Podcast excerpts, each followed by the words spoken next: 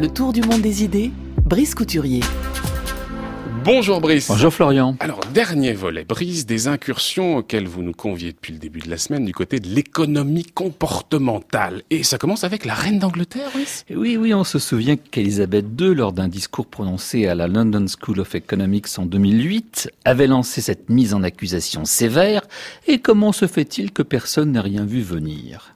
Oui, depuis la crise financière, l'économie en tant que discipline est mise en cause. Les économistes, quelle que soit leur école d'attache, ont, ont, toujours une explication à proposer pour éclairer les événements déjà survenus, mais ils sont plus avares en matière de pronostics. Ils ont été en particulier incapables d'anticiper la crise financière de 2008, si l'on accepte évidemment le cas particulier des Cassandres professionnels qui prédisent l'agonie du système capitaliste depuis 150 ans et voient dans chaque crise les prémices de l'effondrement tant espéré. Mais dans l'ensemble, les économistes affichent une tendance un peu trop prononcée à tenir, comme on disait, le passé comme fatal et l'avenir pour indéterminé.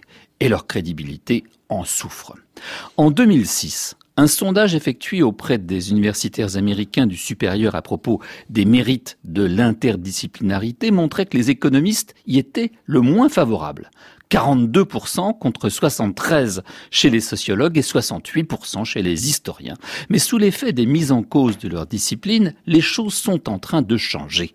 L'heure est à la recherche d'un renouvellement qui passe notamment par l'ouverture à d'autres champs du savoir. Sortons de notre silo, pratiquons la transversalité, le crossover, voilà le slogan du moment.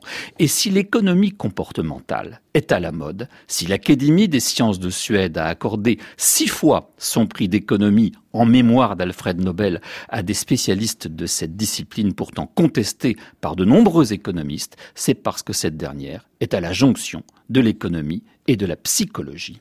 L'économie, Brice, est classiquement fondée sur l'assumption que ces acteurs sont des calculateurs rationnels. Oui, oui, et que les gens font une estimation correcte des coûts et des bénéfices et qu'ils prennent leurs décisions de manière à augmenter les dix bénéfices et à minimiser leurs pertes. D'où l'intérêt massif au cours des dernières décennies des économistes pour les mathématiques. Mais nous ne sommes pas des ordinateurs. Dans les choix économiques que nous faisons, il entre bien davantage de facteurs que le pur et simple calcul d'optimisation de nos ressources. Par exemple, nous avons tendance à sous-estimer la dimension du futur pour privilégier la satisfaction du moment présent. Pas un hasard si une bonne part des réflexions de l'économie comportementale aux États-Unis est mobilisée par la question des fonds de pension. Les théoriciens de cette discipline relativement nouvelle se défendent de chercher à nous pousser à agir de manière morale. Tout juste si les partisans du nudge, du petit coup de pouce à bien agir, admettent qu'ils soutiennent les encouragements à des comportements civiques, comme on l'a vu, le tri des déchets. Mais voilà que paraissent deux livres qui tentent justement à réinscrire l'économie dans la dimension morale.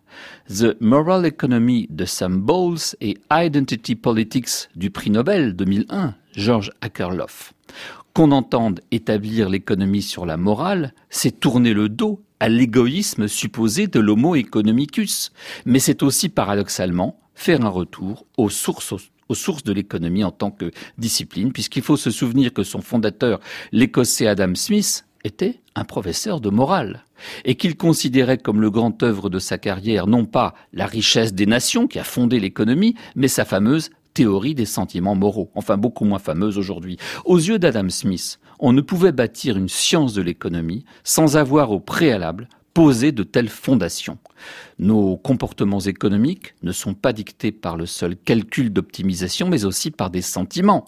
Ainsi avons-nous tendance à repousser une transaction qui nous semble injuste, et la plupart des gens refusent d'investir dans une activité répréhensible ou immorale. Selon Akerlof, nous nous identifions à des catégories sociales et chacune d'entre elles a son échelle de valeur et ses normes de comportements acceptables ou inacceptables. Les économistes ont raison, nous recherchons avant tout notre satisfaction, mais celle-ci passe par le sentiment d'être en accord avec ses idées. Il y a, on le sait par exemple, des consommations éthiques et des boycotts de marques. Les économistes comportementalistes aiment raisonner sur des cas concrets. Il en est un que je vous soumets, qui est beaucoup commenté, et c'est le suivant. Les directeurs des crèches de la ville de Haïfa, en Israël, exaspérés de voir tant de parents arriver en retard pour emmener leurs enfants, avaient décidé de mettre les retardataires à l'amende. Eh bien, figurez-vous, cela a eu l'effet inverse de celui recherché. Les parents ont été encore plus nombreux à venir chercher les enfants en retard. Explication des économistes comportementalistes. Eh bien, les parents ont considéré que, puisque le retard avait un prix, il suffisait de l'acquitter. Ils payaient donc pour le droit d'être en retard. Et le fait d'avoir introduit un prix à l'incivilité rendait celle-ci moralement acceptable. La nouvelle révolution en économie, écrit Ricardo Haussmann, directeur du Centre international de développement à Harvard et il faut le savoir ancien ministre à la planification du Venezuela, peut trouver, donc la nouvelle, la nouvelle révolution économique, dit-il, peut trouver une place pour des stratégies basées sur des idéaux et des identités, et pas seulement des taxes et des subventions à méditer. Merci beaucoup Brice Couturier pour euh, cette série sur l'économie comportementale. Vous parliez d'une nouvelle parution. Bah justement, tiens, il y en a une, je ne sais pas si vous l'avez vu Brice Couturier, euh, Macron, un président philosophe qui est paru aux éditions de l'Observatoire de qui? Ah Brice Couturier, tiens, c'est vous. Merci. Merci à vous, Brice Couturier, donc à méditer aussi cet ouvrage. Je ne sais plus quand est l'apparition. C'était il y a deux jours ou c'est lundi ça, ça, paraît mercredi. Voilà, ça vous l'avez avant tout le monde parce que vous êtes journaliste. Merci beaucoup, cher Brice. Macron, un président philosophe. Dans un très court instant, on retrouve Olivier Gesbert et la grande table.